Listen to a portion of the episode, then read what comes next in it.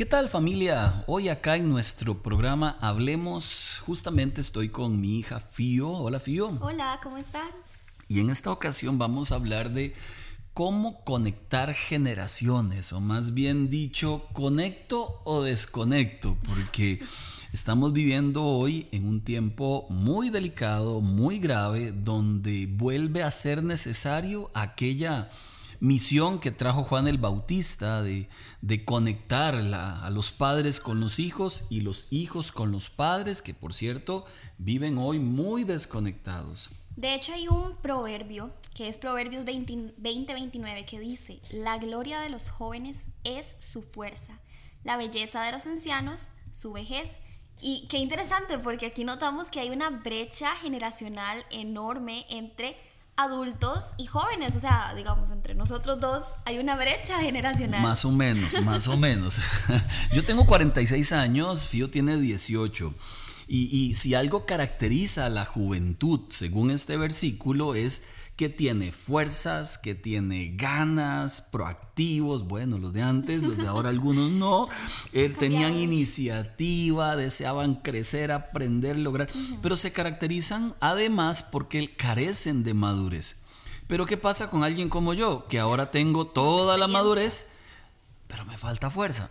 Entonces aquí es donde se generan las, las brechas, no solamente a nivel físico, sino a nivel de comunicación, de formas de vestir, formas de vivir, formas de, de, comportamiento, modas, gustos, creencias, música. No sé en quién, a quién se le ocurrió inventar el reggaetón. Espero algún día que eso se acabe. Por Dios, cómo denigra a la mujer y cómo destruye los valores.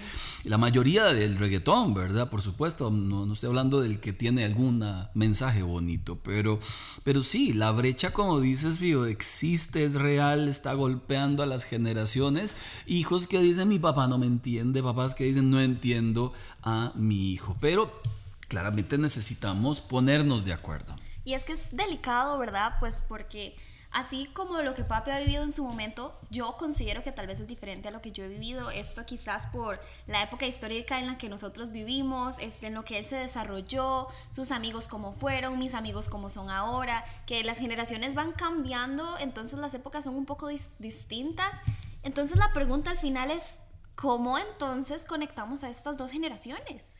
Ah, hay, hay, unas, bueno, hay una cita interesante en jueces, capítulo 2, verso 10, que, dice, murió toda aquella generación y surgió otra que no conocía al Señor. Eh, siempre he creído que, que, el éxito de unir generaciones está en la gracia de Dios. ¿A qué me refiero? Si me uno a mis hijos a partir de la Biblia a partir de los principios de Dios, esa unión va a ser correcta, verdadera y sólida, porque la Biblia nos enseña a los padres cómo acercarnos a ellos, cómo tener paciencia, cómo ser sabios, cómo ser prudentes, cómo ser atentos.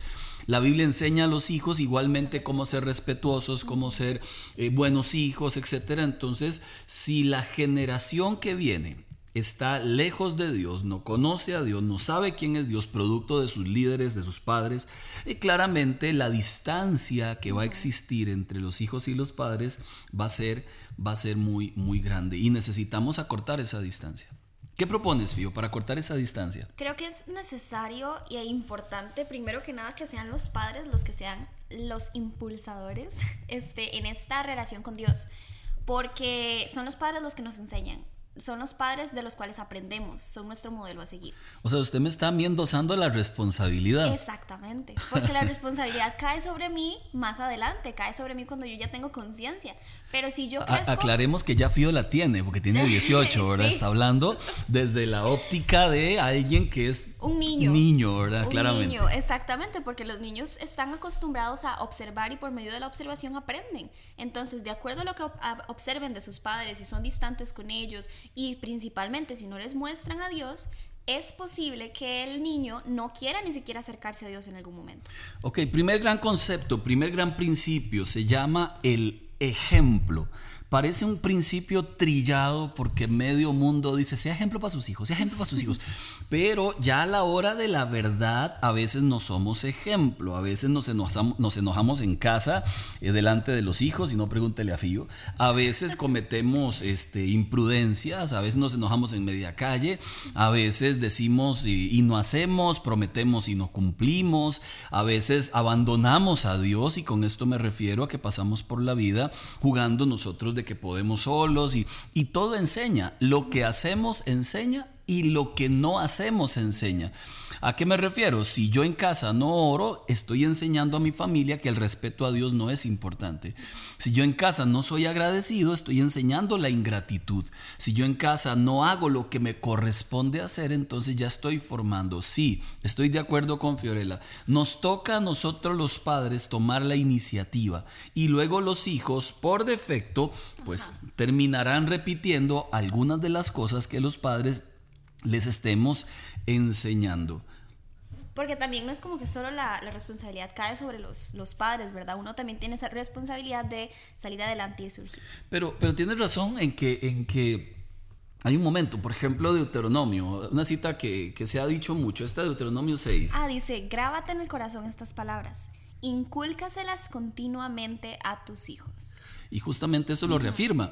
O sea, el padre, la madre, tenemos la responsabilidad. Luego el hijo, Ajá. con este montón de herramientas y bagaje que tendrá en su vida, pues tendrá la oportunidad de hacerlo, hacerlo bien. Se habla mucho de las generaciones. A mí eso gracias hace poco, Fío, porque eh, le llamaron a un señor, este boomer, boomer así le llamaron. Los que se toman las fotos desde abajo. Sí, que se toman las fotos desde abajo, dicen que son los boomers. O sea, están criticándonos a los que somos de, de, estas generaciones. Pero para explicarle un poco, la generación baby boomer surgió desde los 40 a los 60. Después de la Segunda Guerra Mundial habían este, escasez de hombres, luego vuelven aquellos de la guerra, ¿verdad? Entonces la natalidad creció. Entonces toda esa generación que viene de esos años, luego siguió la generación X de los 60 a los 80, es la famosa generación de MTV, el deseo de ser alguien en la vida, impulsores de la tecnología, el cassette, videocassette, floppy, todo esto ocurrió allá. Luego apareció la generación de los 80s y 2000, que a esto le llaman los millennials. Estos son de fácil adaptación a los cambios, eh, un poco más inmaduros, aparece el Blu-ray, DVD, teléfono fijo, fijo el USB, eh, ya había pues el, el, deseo de casarse y tener una carrera, esto producía muchos divorcios porque la gente estaba en la nota de casarse nada más, ¿verdad? Y tener una carrera, pero no valoraban el efecto del matrimonio. Luego apareció la generación Z del año 2000 al 2010, estos dependientes de la tecnología, ausencia, desvalorización de la familia. Luego aparece la generación Touch, la T generación touch, niños productos de sociedades tecnológicas que quieren respuestas inmediatas, quieren equipos, no personas, eh, socializan sin discriminar entre público privado y público, eh, te dicen cosas ahí en las redes sociales, interactúan con quien sea, hoy quieren carreras sin casarse, ya estamos llegando a una generación donde ni quieren carrera ni quieren casarse. Uh -huh. Entonces, eh, tristemente la generación, claro que influye de hecho, en la sociedad. Hace poquito escuché una canción que este, la canta una persona que se identifica mucho con la generación de ahorita y me parece interesante las palabras que usa, que dice lo siguiente, somos la generación que no ayuda, que somos este, eh, odiosos, que eh, somos los millennials, ahí dice, creo que ahí se refiere a una generación más, este que no tenemos no los consideramos con ningún valor. Dice que tenemos demasiado tiempo y demasiados problemas en nuestra mente. Y yo dije, pero ¿qué pasó con esta generación? ¿Desde cuándo estas características que son súper bajas a la autoestima de una persona ahora se consideran como características y cualidades de una generación nueva? Como tienes que ser así para ser considerado parte de esta generación. Es que se ve, se ve desde el punto de vista negativo, porque no es que, que, se tenga que ser así, pero la sociedad empuja de tal forma que esto es lo así que la son. gente, sí, eso es lo que la gente va imitando. Uh -huh. Entonces, eh, la, la, vagancia, el, el, la ley del menor esfuerzo, la proactividad murió. La, la, mayoría hoy, la gente, mucha gente es reactiva, en realidad reacciona solo ante situaciones. Uh -huh.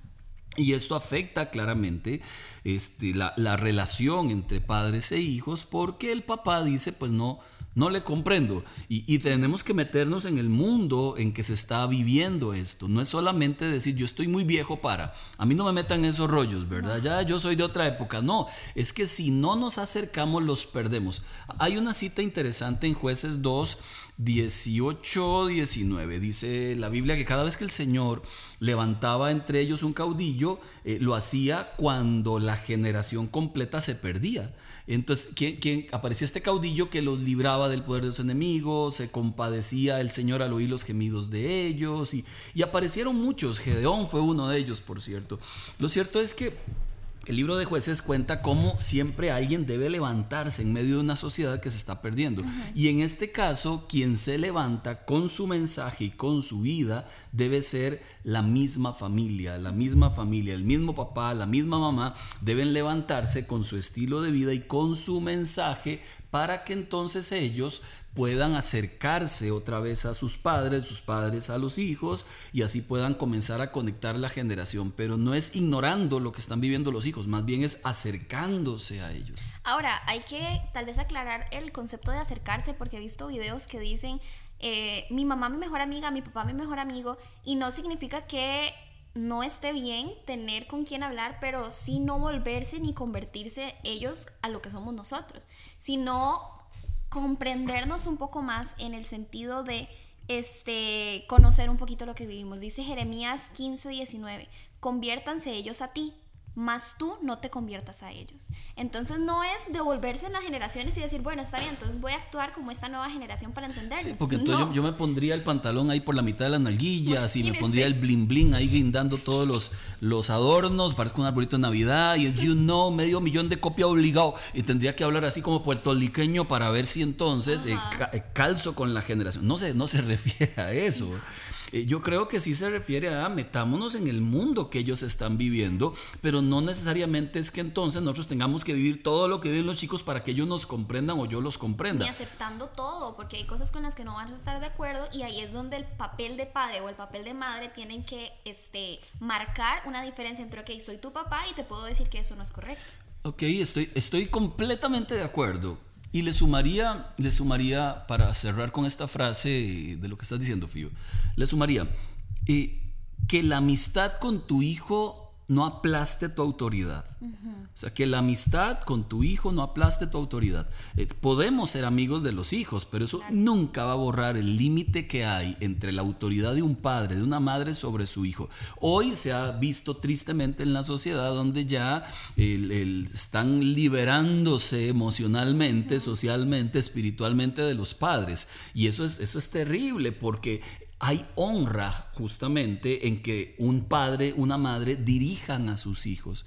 Entonces, papá, mamá pueden, pueden acercarse a sus hijos. Como yo confío, tengo una linda amistad, como con Tiago tengo una linda amistad, pero soy el papá de ellos. Esto significa que la instrucción significa que los límites debo establecerlos yo, pero sí debo acercarme también para conocerlos. Fío, por ejemplo, ahora eh, cuando, cuando hablamos de trending, ¿verdad? De, qué es lo que está de moda y qué es lo que de lo que habla la gente y claramente ya a mí me da pereza las redes sociales porque me roban mucho tiempo. De hecho, ahorita tengo desactivado el Facebook, dijo el chiquito, en mi celular y, le pido a Fío que me suba cosillas. A veces lo hago desde la computadora, pero quité todos los demás, quité el Instagram, quité el Twitter, TikTok ni se me ocurrió, ¿verdad? Ponerlo. Lo que pasa es que los chiquillos hoy tienen cinco o seis redes sociales, algunas sanitas, otras terribles, y, uno debe comprender que eso es lo que están viviendo. Si un papá se aísla, una mamá del mundo real, yo lo hago este, por ahora para descansar mentalmente de la locura de estar viendo el celular, pero luego uno tiene que estar informado, qué ocurre allí, cuáles son los amigos de mis hijos, qué cosas están viendo, a qué retos se, se ah, suman, ¿verdad? Porque hay muchos que han terminado sin vida por estar haciendo tonteras, ¿verdad? Porque esto, ahorita, estos temas de los influencers y todo esto llegan, si no encuentran un modelo a seguir en casa, encuentran un modelo a seguir afuera. Sea de sus amigos o sea de estos famosos influencers que han cometido cosas o retos o videos que más bien pueden dañar la vida de tu hijo pueden dañar mi propia vida. Yo he tenido que limitar algunas de las redes sociales pues porque se aprovechan mucho para meter información que no es correcta. Hace muchos años surgió un reto que al final el reto era hacerse daño poco a poco, poco a poco, hasta terminar quitándose la vida. Y uno dice, pero ¿quién se va a meter en esos retos? Bueno, murieron muchos, muchos, muchos adolescentes. ¿Y por qué nadie lo detuvo? Porque nadie sabía, porque nadie sabía qué era lo que estaba pasando detrás de esos teléfonos. Entonces es importante considerar y considerarnos nosotros como un ejemplo a seguir en casa para que no vayan a seguir un ejemplo a seguir en redes sociales, en Instagram, que es súper famoso, ¿verdad? que al final no, no, no, son ejemplos a seguir, pues sí son, pero no lo son. Se vuelven son, entre son destructivos, para ponerle un adjetivo, ejemplos a seguir. Ah, escuchaba a un hombre, Fío, hace poco a un hombre que es reconocido en Costa Rica, que salió en un programa y, el hombre hizo lo que le dio la gana, dijo lo que le dio la gana y al final dijo la frase célebre, a mí no me interesa ser ejemplo para nadie, ya lo es aunque no le interese, ya lo es. Usted es ejemplo para alguien siempre. Lo que usted postea es ejemplo para alguien. Lo que sí, siempre influenciamos a alguien, lo sepamos o no. Entonces hay gente que simplemente se escudan, yo soy como soy, no me importa lo que los demás piensen. Ya está siendo influencia para la gente y eso es ser irresponsable. simplemente negar la influencia que tengo. Eh, yo no, yo no estoy aquí para que la gente me vea. Entonces no salgas en, ningún lado, o sea, encierres en la casa. Pero si vas a salir, si vas a hablar, si vas a exponer, sepa, lo que usted hace a alguien va a beneficiar o lo que usted hace a alguien va a perjudicar. Y nosotros debemos que ser muy conscientes de algo como eso, para que entonces podamos vivir acercando a las generaciones. Número uno, entonces, con el ejemplo. Número dos, entonces, ¿cómo acercamos a las generaciones? Acercándonos al mundo que ellos están, que ellos están viviendo. Número tres, voy a poner una que la dice el libro de Efesios. Dice, padres, no sean ásperos con sus hijos, este, hijos, obedezcan a sus padres.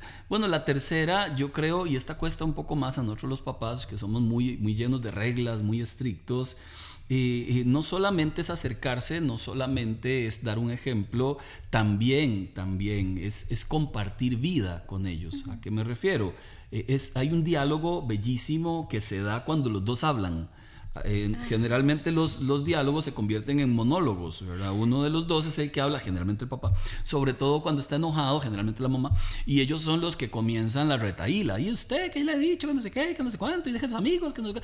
Y al final no hay una opción para que la otra persona hable. Mira los dos extremos. Por un lado está el amiguis, ¿verdad? que perdió la autoridad de papá, pero por otro lado está el autoritario, papá, mamá, que al final no deja hablar al hijo.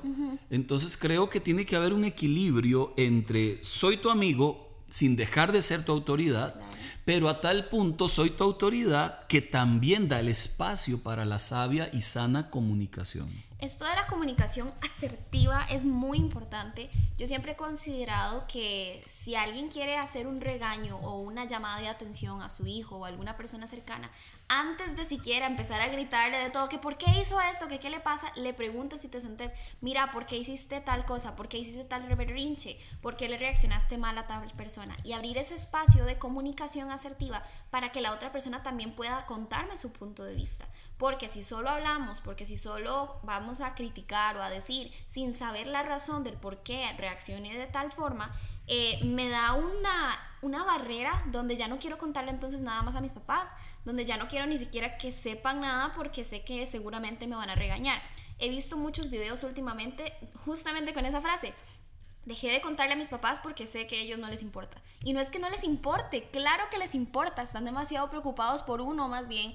Este, y estas, estas reglas y límites que ponen es para cuidarnos, pero al escucharlos de entrada, sin que ellos también escuchen mi parte, puede generar una barrera. Sí, papás, y de hecho les comento que hay momentos en la vida donde, donde debemos escuchar consejo.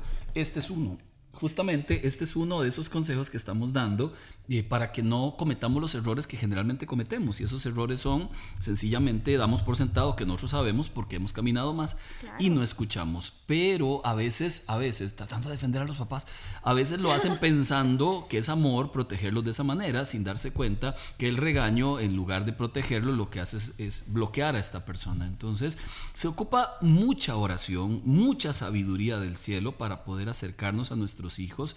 Hijos se ocupa mucha sabiduría suya también y mucho dejarse acompañar para saber este, para saberse acompañar por los papás. Un último consejo, Fío, ¿qué nos, qué nos dices para cerrar? Bueno, acá si nos están escuchando también hijos, que sé que es así, también hay que comprender el lado de los padres, que uno tal vez no lo note ahorita, pero ellos tienen mucha más experiencia que nosotros.